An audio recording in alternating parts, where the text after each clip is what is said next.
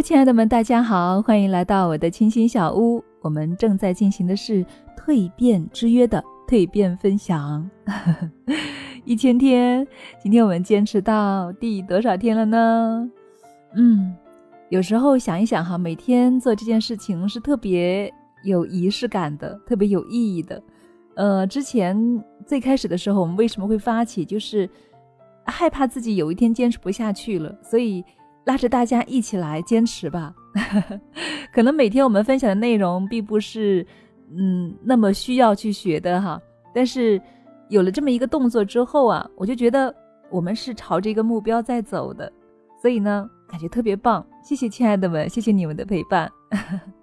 好了，那么今天就开始我们的分享吧。天才和白痴仅一步之遥。经常说哈，智商和情商两手都要抓，两手啊都要硬。我们羡慕高智商的人，因为啊他们的才华确实是推动了社会乃至人类的进步。但是你身边如果真有一个高智商低情商的人，恐怕你也会吃不消的。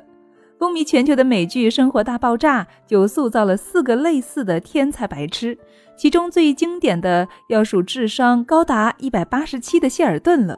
这个十一岁就上大学，十五岁成为客座教授的天才，同他的头脑相对的呢，却是低的不能够再低的情商。他极其的自负，认为世界上没有人比他聪明，而且呢，自己是万能的，永远不会出错。他的低情商啊，还表现在直率，总是直截了当的说出他的想法；坦率呢，总是毫不留情的指责别人的愚蠢，强迫所有人按照他的意思去行事。还有我行我素，他认定的事情啊，谁都无法阻挡。那么这些角色虽然可怕哈，但是因为，但因为他所带来的喜剧效果，希尔顿呢得到了大家的喜爱。